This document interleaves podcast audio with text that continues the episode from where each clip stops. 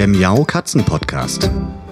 Der Podcast für Katzenfreunde, die ihre Katze wirklich glücklich machen möchten.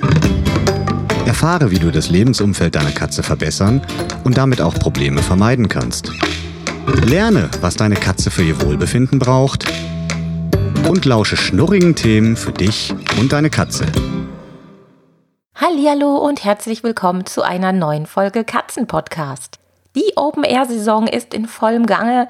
Der Katzenbalkon sieht klasse aus, alles grünt und blüht, aber damit verbunden häufen sich auch die Anfragen rund um das Thema Katzenpflanzen und Giftpflanzen.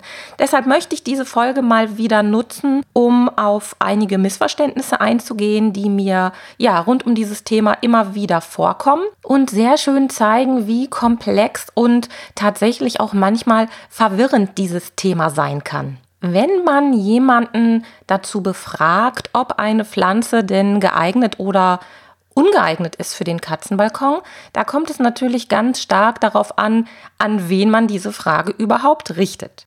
Ich persönlich, das habe ich glaube ich auch in einer vorherigen Folge schon mal erzählt und berichtet, stand schon häufiger im Gartencenter und habe nach geeigneten Pflanzen für Katzen gefragt. Also vor vielen Jahren, als ich angefangen habe, mich mit diesem Thema auseinanderzusetzen. Und da habe ich sehr, sehr oft entweder gar keine Antwort zu bekommen oder eine globalgalaktische Antwort mit, die können Sie alle nehmen. Oder man hat mir tatsächlich erwiesenermaßen giftige Pflanzen für den Katzenbalkon empfohlen.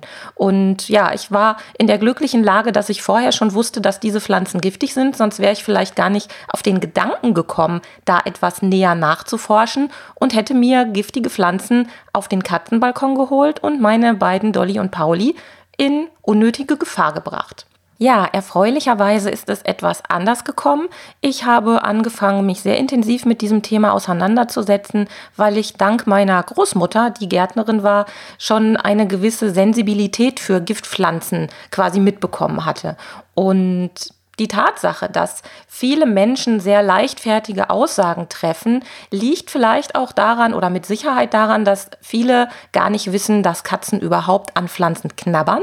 Das ist tatsächlich so. Also wenn ich jetzt ein Gärtner frage, der mit Katzen überhaupt keinen Kontakt hat und ja, die vielleicht nur so vom Vorbeigehen kennt, dann ist dem gar nicht bewusst, dass es ein Vergiftungsrisiko gibt, da er gar nicht weiß, dass Katzen an Pflanzen knabbern und das Knabbern an Pflanzen zu einem natürlichen Bedürfnis der Katzen gehört. Das ist schon mal so Punkt eins. Das heißt, ähm, das Ganze läuft so ein bisschen unter dem Motto, denn sie wissen nicht, was sie tun, denn diese Ratschläge oder Tipps oder Empfehlungen, die sind gar nicht böse gemeint. Das ist zum Teil einfach Unwissenheit und ja, dann kommt es eben zu solchen Aussagen, dass man auch Giftpflanzen unter Umständen empfiehlt für den Katzenbalkon, weil derjenige davon ausgeht, dass die Katzen da eh nicht dran knabbern.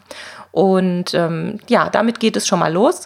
Der nächste Punkt ist natürlich auch, dass viele Menschen gar nicht wissen, dass Katzen anders auf bestimmte Gifte reagieren. Oder umgekehrt ausgedrückt, die Pflanzen, die für uns Menschen komplett unbedenklich sind, auch wenn wir sie essen würden, müssen nicht zwingend auch für Katzen unbedenklich sein. Und aus dieser Tatsache resultieren ja verschiedene Probleme bzw. wiederum Missverständnisse, die Menschen dazu verleiten, global-galaktische Aussagen zu treffen. Und das ist schade und macht es halt nicht einfacher.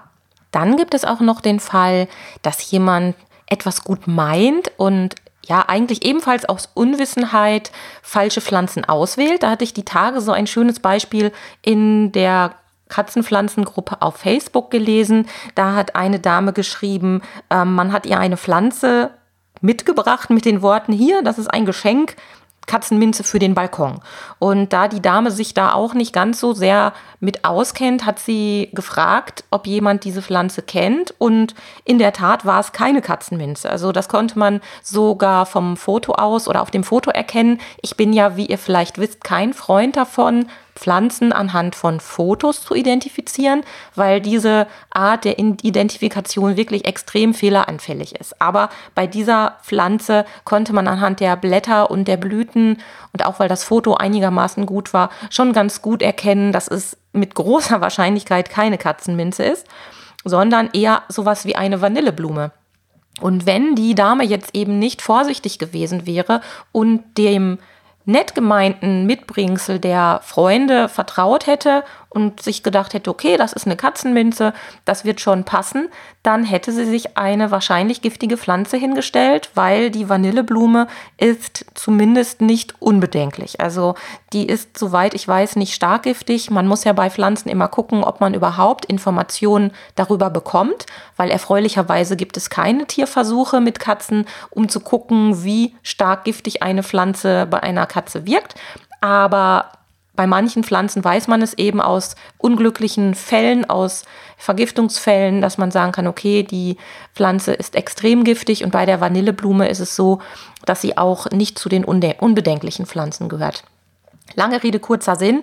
Also auch solche Mitbringsel sollten auf Herz und Nieren geprüft werden. Es kann sogar sein, dass manchmal eine Pflanze falsch ausgezeichnet ist. Und wenn da kein Foto abgebildet ist, dass man die Pflanzen nochmal vergleichen kann, dann kann es durchaus auch mal passieren, dass auf einer Pflanze steht, es wäre eine Katzenminze und in Wirklichkeit ist es irgendetwas anderes. Also da wirklich immer etwas vorsichtiger sein, als da ein Risiko einzugehen. Das ist so mein Tipp. Aber es gibt natürlich noch einige andere Missverständnisse, die mir immer, immer, immer wieder unterkommen in Form von ja, Diskussionen, die ich auf den sozialen Medien mitbekomme oder die ich auch im Bekanntenkreis manchmal höre, die einfach dazu führen, die falschen Entscheidungen zu treffen. Bei dem nächsten Missverständnis geht es auch wieder mal um ja, falsche Schlussfolgerungen. Manch einer denkt, wenn er eine Katze dabei beobachtet hat, an einer bestimmten Pflanze zu knabbern und diese zu fressen. Und wenn diese Katze nicht tot umfällt, dann bedeutet das gleich, dass diese Pflanze wohl unbedenklich ist, beziehungsweise sogar beknabbert werden kann. Und dem ist leider nicht so. Vielleicht mal ein Beispiel aus der Menschenwelt. Ähm, wenn ich in den Wald gehe und Pilze sammle, ich weiß nicht, ob das überhaupt noch Menschen machen heutzutage, ich glaube nur sehr wenige, ähm, aber früher war das so an der Tagesordnung, dass man im Spätsommer mit seinem Pilzkörbchen losgezogen ist. Und da gibt es natürlich Pilze, von denen man weiß, oh, die sollte man auf gar keinen Fall essen, denn das geht böse aus. Und mit böse ausgehen kann tatsächlich auch eine Todesfolge gemeint sein. Aber es gibt auch Pilze, die weniger giftig sind, wo es dann vielleicht nur zu Durchfall und Erbrechen kommt. Und auch das bedeutet ja trotzdem, dass diese Pilze giftig sind. Und hier wieder der Spruch von Paracelsus, die Dosis, also die aufgenommene Menge, macht das Gift. Und so funktionieren ja auch unsere Medikamente. Wenn wir bestimmte Medikamente in einer höheren Dosierung zu uns nehmen, geht es uns nicht gut, dann machen sie uns nicht gesund, sondern krank. Und genauso ist es mit anderen Giften eben auch. Und wieder zurück zur Katze. Wenn ich also sehe, dass eine Katze an irgendeiner Pflanze knabbert, vielleicht auch mehrfach knabbert und die Katze nicht tot umfällt, hat das noch gar keine Bedeutung auf die Giftigkeit der Pflanze. Denn es kann durchaus sein, dass es erst zu langfristigen Schädigungen bei der Katze kommt. Zum Beispiel ähm, ja, Organschäden, irgendwelche Sachen, die man einfach von außen nicht sieht. Also das Typische, was wir ja erwarten, wenn es um Vergiftung geht, ist Erbrechen, Speicheln, Zittern, dass man also sofort irgendetwas merkt. Und das ist aber bei einigen Giften oder eben auch bei sehr geringer Dosierung nicht der Fall. Und jetzt ist es eben so, wenn jemand so eine Beobachtung gemacht hat, das habe ich auch schon bei Hausbesuchen erlebt, dass mir Katzenhalter ganz freudig mitgeteilt haben, sie hätten quasi eine neue Katzenpflanze, eine neue Knabberpflanze entdeckt, weil eine ihrer Katzen immer wieder regelmäßig an einer bestimmten Pflanze geknabbert hat und ja sozusagen im Selbstversuch, im Eigenversuch, im eigenen Haushalt herausgekommen ist, dass die Katze davon nicht tot umgefallen ist und scheinbar auch nicht krank geworden ist. So eine Beobachtung ist leider kein Beweis und ich möchte da auch vorwarnen und auch von abraten, das so zu machen, denn wir Katzenhalter können nicht von außen sehen, ob irgendwelche Schädigungen ähm, an den Organen oder dergleichen zustande gekommen sind durch diese Aufnahme der Pflanze. Und damit geht es auch schon weiter in den Bereich ja, Kräuter, Versand, Online-Händler und dergleichen.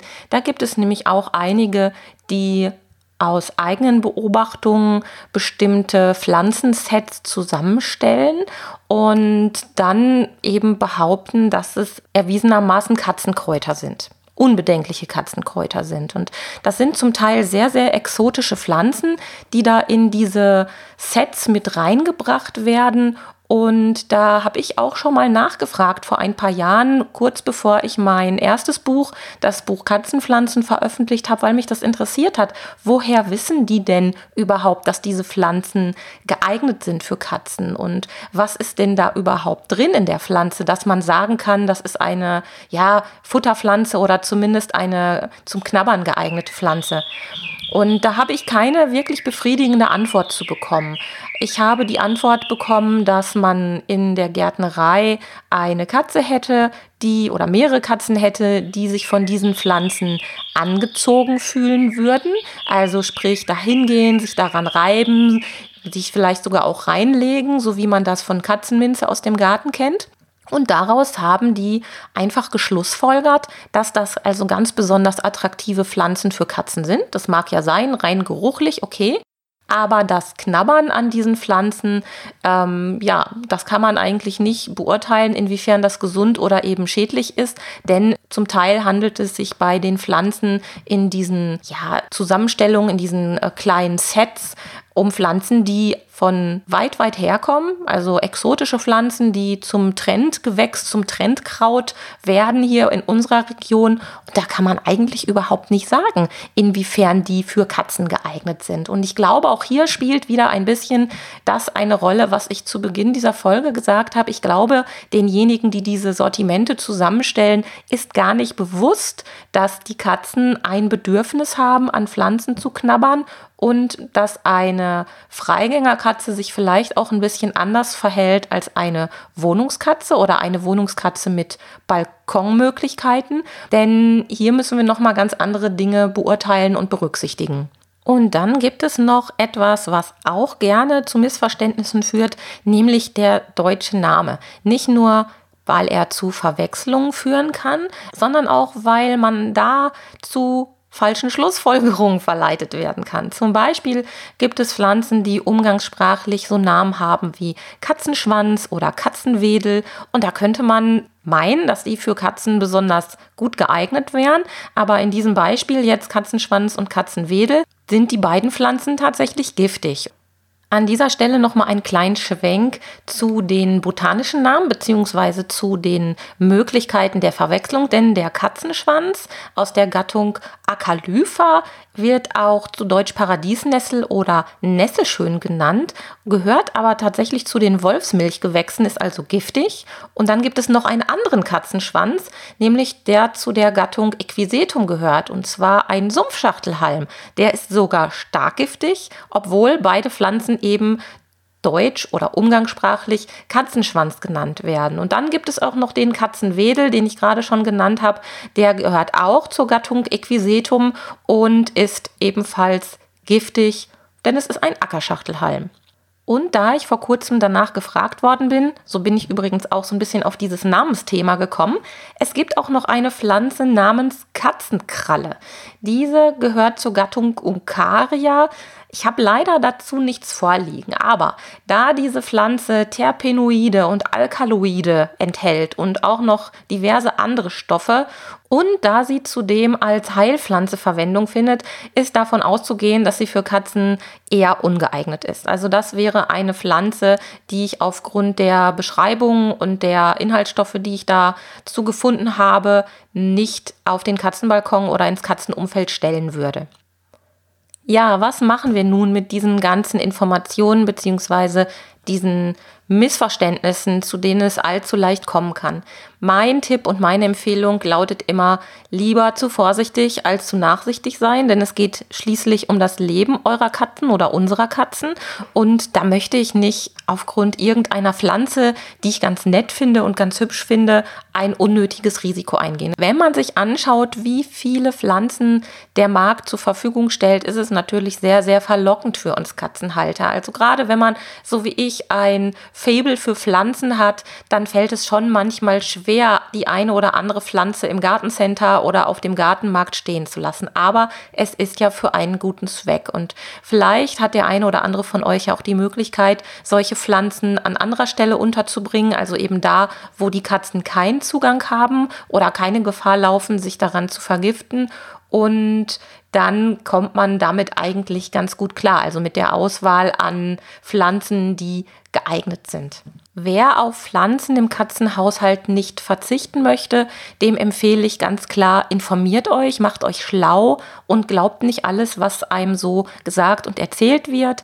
Ich habe so ein bisschen die Faustregel für mich, Je schneller, allgemeiner und pauschaler jemand auf Katzenpflanzenfragen antwortet, desto weniger weiß er vermutlich darüber und desto unzuverlässiger ist die Antwort. Also wenn ihr Fragen stellt und jemand ganz, ganz schnell, ganz klipp und klar antwortet und er nicht ein nachweislich Katzenpflanzenexperte ist oder Giftpflanzenexperte ist, der wirklich genau weiß, wovon er spricht, der Erfahrungen mit Katzen hat und sich auch mit Pflanzen sehr, sehr gut auskennt, dann ist wirklich immer Vorsicht geboten.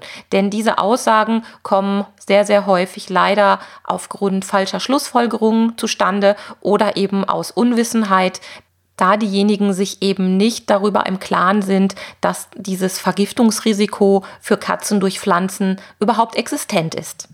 Wer von euch nun auf den Geschmack gekommen ist und mehr erfahren und mehr wissen möchte über dieses, wie ich finde, total faszinierende und wichtige Thema, der sei herzlich eingeladen, auf meiner Homepage vorbeizuschauen.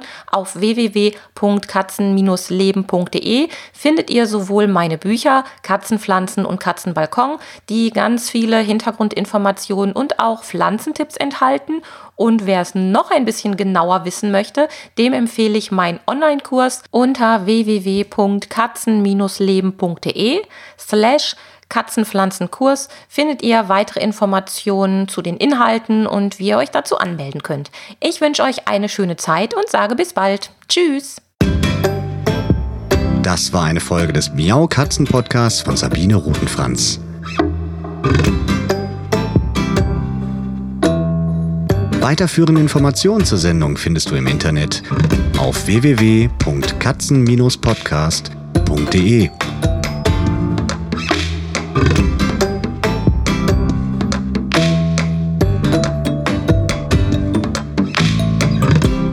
Und jetzt aus die Maus.